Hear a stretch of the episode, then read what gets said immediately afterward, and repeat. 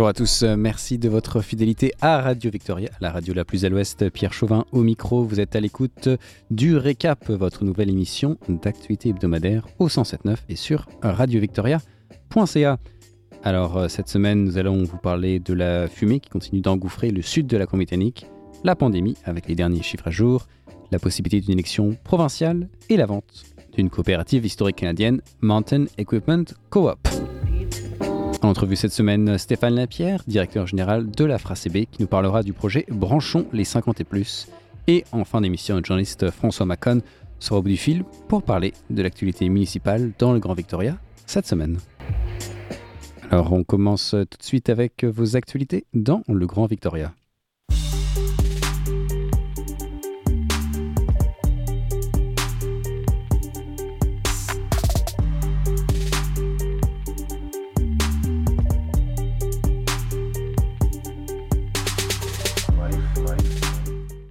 L'index de la qualité de l'air à Victoria et sur une grande partie de l'île s'est élevé à 10 cette semaine.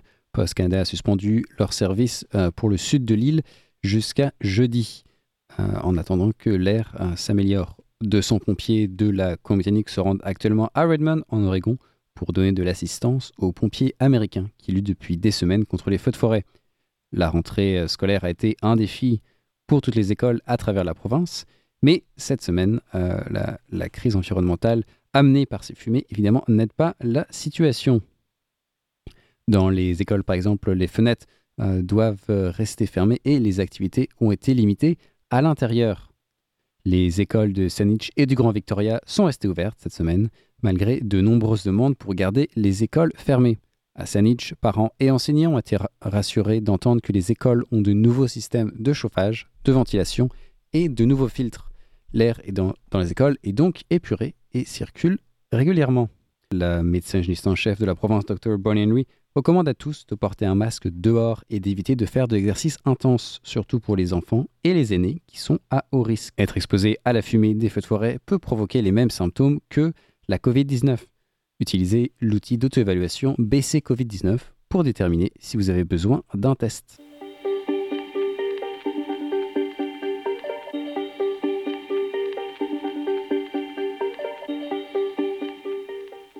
La Colombie-Britannique se dirige-t-elle vers une élection? Le Premier ministre John Horgan a annoncé cette semaine que le Parti vert, avec qui il avait fait un accord pour former un gouvernement minoritaire il y a trois ans, a changé. Depuis, on a insisté à de nombreux ministres de gouvernement qui ont annoncé qu'ils ne se représenteraient pas lors des prochaines élections. On a eu aussi euh, plusieurs nouveaux candidats à l'investiture pour ces circonscriptions. Sonia Furstenau, la nouvelle chef du Parti vert de la Comédie, a déclaré qu'une élection provinciale dans les prochaines semaines serait inutile et que le Premier ministre John Horgan serait irresponsable de déclencher une élection pendant la pandémie. Furstenau souhaite plutôt que le Parti vert et le NDP développent un nouvel accord de partage de pouvoir nécessaire à la stabilité de la province pendant la pandémie. La chef des Verts a toutefois souligné que si une élection surprise est déclenchée, le parti lancerait une campagne électorale à travers la province. Firstino est une des trois membres du Parti vert qui siège au Parlement de la Colombie-Britannique.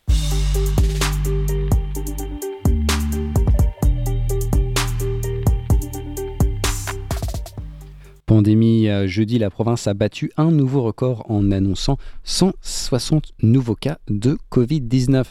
Il y avait 1803 cas actifs dans la province au dernier décompte de vendredi il y a eu une, dizaine de cas actifs dans la régie de santé de l'île de Vancouver. Et la province a par ailleurs annoncé l'arrivée d'un nouveau test de dépistage qui sera utilisé dans les écoles primaires et secondaires de la province. Ce test, qui ne demande aux élèves que de cracher dans un tube, ne demande pas l'intervention de personnel de santé. La province a aussi souligné que l'utilisation de ce nouveau test réduira la dépendance vis-à-vis -vis des tests nasaux. Enfin, le Centre des maladies infectieuses BCCDC publie sur son site web les alertes en cas d'exposition au virus dans les lieux publics et les écoles, en fonction de votre régie de santé.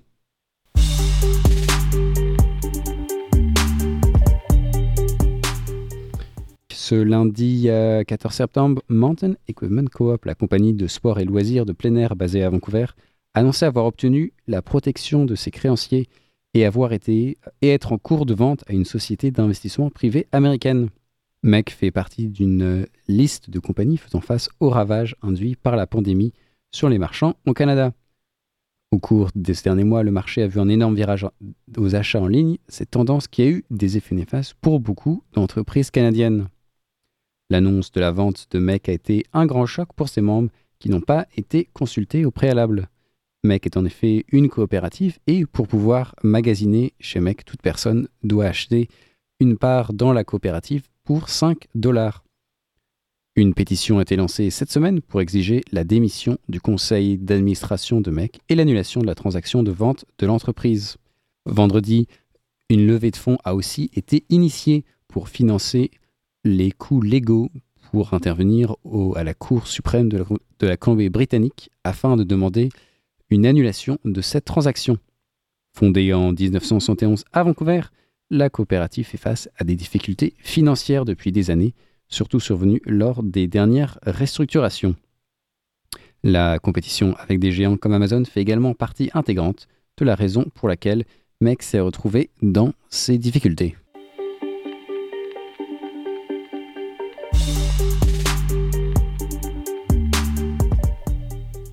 Tout de suite, on retrouve une entrevue avec Stéphane Lapierre, directeur général de la FRACB. Et nous sommes maintenant avec euh, Stéphane Lapierre, euh, directeur général de l'Assemblée francophone des retraités et aînés de la Colombie-Britannique. Bonjour. Bonjour Pierre. Euh, ça, va bien? Oui, ça va très bien, toi? Eh bien, ça va bien, merci. Alors aujourd'hui, on, discute, en fait, on est là pour discuter d'une grande nouvelle. Euh, d'un projet qui s'appelle Branchons les 50 euh, et, euh, et plus. Et c'est en fait, si je comprends bien, un, un projet pour aider les aînés à sortir de l'isolement. Oui, alors on veut les aider à rester branchés ou à finir par se brancher à leur communauté par un programme de prêt de tablettes électroniques avec lesquels on va fournir un plan de données à chaque mois qui va leur permettre de naviguer sur l'Internet, de participer à nos activités et de communiquer avec la famille, les amis, puis rester branchés. Parce qu'évidemment, euh, la, pandémie est, dure pour le moral de toute la population, mais on peut s'imaginer que les aînés sont les premiers touchés, euh, surtout des personnes qui déjà en temps, normal étaient euh, dans une situation compliquée ou, ou, l'isolement. Cette, pandémie n'a fait qu'empirer les choses. Est-ce que ça a empiré? Je ne pourrais pas vous confirmer ce fait-là. Je sais que les activités en personne se sont beaucoup amenuisées pour l'ensemble de la population. Nos aînés ne font pas exception à cela. Cependant, eux autres sont peut-être moins habitués avec la technologie. Donc, euh, un tel projet comme le nôtre va leur permettre, avec la formation, de pouvoir euh, participer à des activités qui autrement, présentement, ne pourraient pas participer. Oui, parce que évidemment, il y a le, euh, la nouvelle sur euh, les 120 tablettes qui seront distribuées à des aînés, mais ce qui est important, c'est pas juste le matériel, c'est aussi toute cette formation qui sera, qui sera faite pour les accompagner. Oui, effectivement. Alors, avec chacune des tablettes prêtées, on offre une, une banque d'heures de 5 heures euh, pour chacune des personnes qui désirent avoir de la formation. Bon, évidemment, si quelqu'un a besoin d'une demi-heure de plus, là, on ne s'astinera pas avec eux autres. Puis on sait déjà qu'il y en a certaines personnes qui n'auront pas besoin de formation. Euh, ils ont juste besoin de l'outil pour pouvoir communiquer.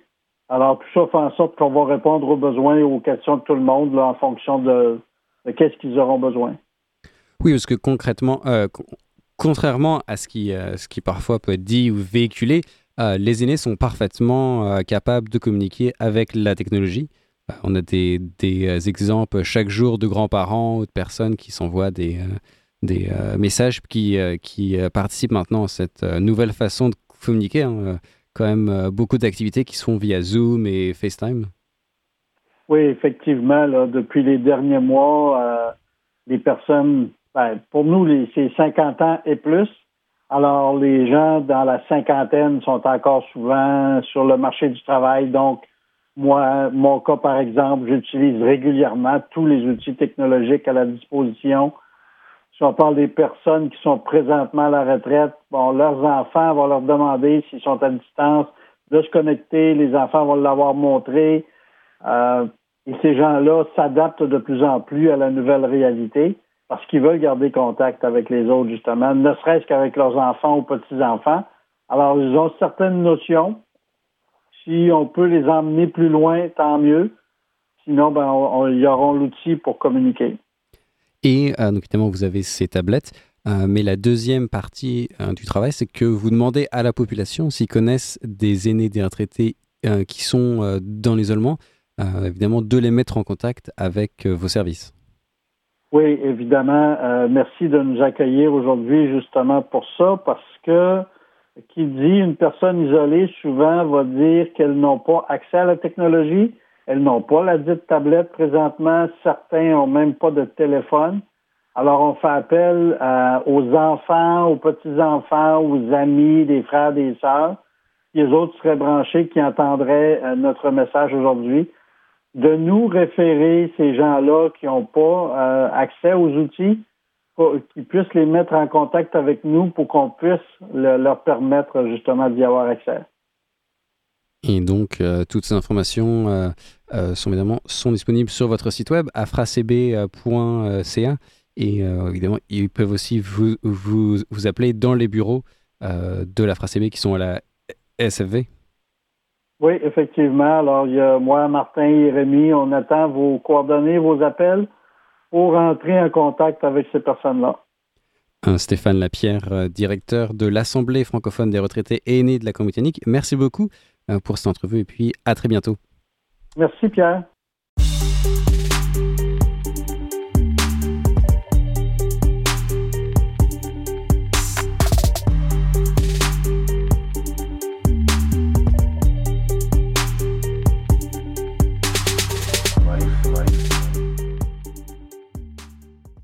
Et cette semaine, on vous parle dans l'actualité euh, municipale du rentrée pour les locataires de la province avec euh, la fin du moratoire sur les expulsions et donc la reprise euh, des expulsions évictions. La fin également depuis le 1er septembre du programme d'aide au loyer et le remboursement des dettes locatives qui restent dues. François Macon, journaliste et animateur de l'émission Regard sur le Grand Victoria, a reçu cette semaine Aïssa Agoun, conseiller bénévole du Vancouver Tenants Union, qui dénonce des décisions inacceptables qui vont accroître la crise du logement dans notre région. François Macon, bonjour. Bonjour Pierre. Est-ce que ça va bien? Bien, bien, merci de, me recevoir euh, pour cette deuxième euh, du récap. Et effectivement, euh, un sujet très intéressant à retrouver cette semaine dans Regard sur le Grand Victoria, puisque les locataires des classes moyennes et défavorisées ont perdu du pouvoir d'achat durant cette crise sanitaire, se sont souvent malheureusement endettés et sont donc plus que jamais vulnérables face aux expulsions. Et ils devront également faire face à une hausse de 1,4% de leur loyer dès janvier 2021, selon les souhaits du gouvernement provincial. Alors on peut parler de triple peine, donc voire même de quadruple peine pour certains qui ont perdu tout ou partie de leurs revenus durant cette pandémie de Covid-19 et qui seront tenus de rembourser les loyers non payés des mois de mars à août avant juillet 2021, selon un échéancier à établir avec leurs propriétaires. Une situation intenable et des décisions injustes qui contribuent à amplifier un problème sociétal majeur, selon notre invité, Aïssa Agoun, conseiller bénévole au syndicat des locataires de Vancouver, le Vancouver Tenant Union, qui rappelle que 50 personnes par jour perdent leur logement en Colombie-Britannique. Je vous propose de l'écouter tout de suite. Si on ajoute à toutes ces problématiques euh, qui résultent de la Covid-19 une hausse des loyers de 1,4%, euh, comme l'a annoncé le gouvernement pour 2021, tous les citoyens qui ont perdu leur emploi à cause du Covid vont avoir encore plus de mal à payer leur loyer ainsi que de rembourser la dette et c'est tout simplement inacceptable. Alors, comme son homologue victorienne, Victoria Tenant Action Group ou VITAG, le syndicat des locataires de Vancouver milite activement pour l'annulation de l'ensemble de la dette locative, mais fournit aussi une aide et un accompagnement juridique aux citoyens qui font face à des risques ou qui subissent déjà une procédure d'éviction. L'association a également lancé une initiative pour recenser les expulsions au travers la province, un travail plus que bienvenu pour connaître la réalité statistique et obtenir des chiffres sur une procédure pour laquelle, étonnamment, aucune organisation officielle n'a de compétences réelles, comme le souligne notre invité. Il faut savoir qu'actuellement, aucune organisation gouvernementale ne surveille les expulsions en Colombie-Britannique. Et c'est pour cela que le Vancouver Tenants Union, le syndicat des locataires, a créé le site internet BC Rent Crisis afin que l'on puisse compter puis rapporter le nombre d'expulsions. Alors, d'après les chiffres collectés par Vancouver Tenant Union, 63% des personnes qui ont participé à un sondage en ligne affirment souffrir de troubles psychiques tels que la dépression, l'anxiété, de crises d'angoisse, d'attaques de panique et même de pensées suicidaires à l'idée de perdre leur logement en temps de pandémie. Aussi, les deux tiers des locataires interrogés se déclarent dans l'impossibilité de rembourser leurs dettes dans les délais impartis. Aïssa Agoun insiste par ailleurs lors de cet entretien sur l'impérieuse nécessité de mieux encadrer et respecter les droits des locataires, en veillant notamment à une meilleure application des lois contenues dans le Tenancy Act et en formant les médiateurs du Residential Tenancy Branch.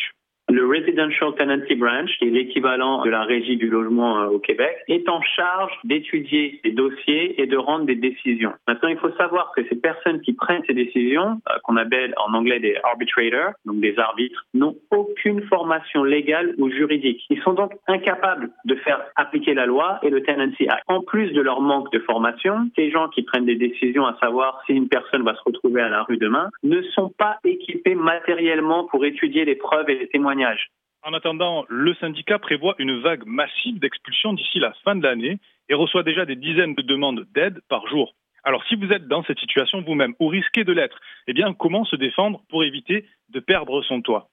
La première chose à faire, c'est surtout ne pas paniquer. Lorsque vous recevez une note d'expulsion, vous avez cinq jours pour aller sur le site internet du Residential Tenancy Branch et faire une déclaration et une demande de dispute resolution. La deuxième chose, allez sur bcrentcrisis.ca. Là, vous allez pouvoir rapporter cette note d'expulsion et nous, au Vancouver Tenant Union, on va pouvoir vous donner l'information dont vous avez besoin, c'est-à-dire quels sont les meilleurs moyens pour vous défendre. Nous, on a la possibilité de trouver quelqu'un pour vous aider et pour vous accompagner dans cette démarche. On le fera si on le peut. Alors vous trouverez également beaucoup de ressources utiles en ligne et même un petit guide d'autodéfense contre les expulsions sur vancouvertenantunion.ca. Et vous pouvez également prendre contact avec Vitag à Victoria sur victoriatenants.com. Et évidemment, une interview à retrouver en intégralité cette semaine dans Regard sur euh, le Grand Victoria, radiovictoria.ca, barre Regard. Cette semaine, on, va aussi euh, discuter euh, des, principaux titres de l'activité municipale, titres qu'on retrouve dans Regard sur le Grand Victoria et sur notre site web radiovictoria.ca. Alors, François, si on pouvait faire le tour justement de ces titres pour cette semaine. Tout à fait, Pierre. Alors cette semaine, nous revenons plus en détail sur euh, d'abord l'élection partielle de Victoria, qui pourrait être repoussée en 2021. Alors d'abord annulé en avril, puis reporté à l'automne. L'élection partielle, je le rappelle, pour le siège vacant du conseil municipal de Victoria, eh bien, pourrait donc être décalée au premier trimestre 2021. Alors les services de la mairie ont fait savoir qu'ils avaient besoin de plus de temps pour organiser l'élection en toute sécurité sur le plan sanitaire. Ils reviendront vers les élus, et cela a été déclaré jeudi en conseil municipal, avec un rapport le 12 décembre afin de fixer une date pour l'élection. Stéphane Andrew, l'un des neuf candidats au siège de conseiller municipal vacant, a déclaré mardi qu'un nouveau report à l'année prochaine était, je cite, inacceptable. À Victoria, toujours, nous reviendrons également cette semaine sur une motion déposée par le conseiller municipal Jérémy Loveday, demandant que le programme d'intervention en cas de conditions météorologiques extrêmes de la province soit prolongé toute l'année. Cela garantirait l'ouverture des refuges d'urgence en dehors des mois d'hiver. Dans sa motion, M. Loveday s'inquiète notamment que des centaines de personnes qui vivent toujours dans les rues de la capitale, alors que l'indice de la qualité de l'air est au plus bas depuis plusieurs jours, vous le savez, à cause de la fumée des incendies qui ravagent l'ouest des États-Unis. Et pour finir avec euh, Victoria, le conseil municipal a étendu jeudi euh, les dispositions spéciales prises dans le contexte sanitaire particulier qui permettent aux commerçants et aux restaurateurs de la ville d'accroître leur capacité d'accueil extérieur en utilisant l'espace public comme des portions de rue ou des trottoirs jusqu'à la fin de l'année. Enfin, nous revenons également cette semaine sur une victoire importante et majeure des gouvernements locaux britanno-colombiens qui ont obtenu de la province, après deux ans de discussion, l'autorisation de légiférer pour bannir l'utilisation des plastiques à usage unique. La province qui a également annoncé plusieurs autres changements au système de recyclage, notamment la création d'une consigne minimum de 10 centimes sur les contenants de boissons en plastique. Et la semaine prochaine, euh, prochain numéro de Regard sur le Grand Victoria. Alors, euh, euh, François, tu nous parleras de la stratégie sur le logement à Sanich. C'est un thème que j'avais déjà évoqué dans une émission précédente de Regard sur le Grand Victoria. Les élus de sa niche s'étaient regroupés pour essayer d'éditer la meilleure stratégie pour euh, eh bien développer du, logement euh, rapidement, du logement abordable notamment. Et elle vient d'annoncer eh euh, la liste des membres qui vont proposer ce groupe de travail sur la stratégie en matière de logement et la diversité des membres qui sont issus du monde associatif, du milieu des affaires, du secteur de la construction, eh bien devrait aider à formuler des recommandations pour des actions prioritaires matière de logement à sa niche. François Macon, journaliste aux affaires municipales à Radio Victoria, animateur de Regard sur le Grand Victoria. Merci beaucoup d'avoir euh, pris le temps de faire le point euh, sur les actualités dans le Grand Victoria et on se retrouve la semaine prochaine. Avec grand plaisir Pierre, au revoir.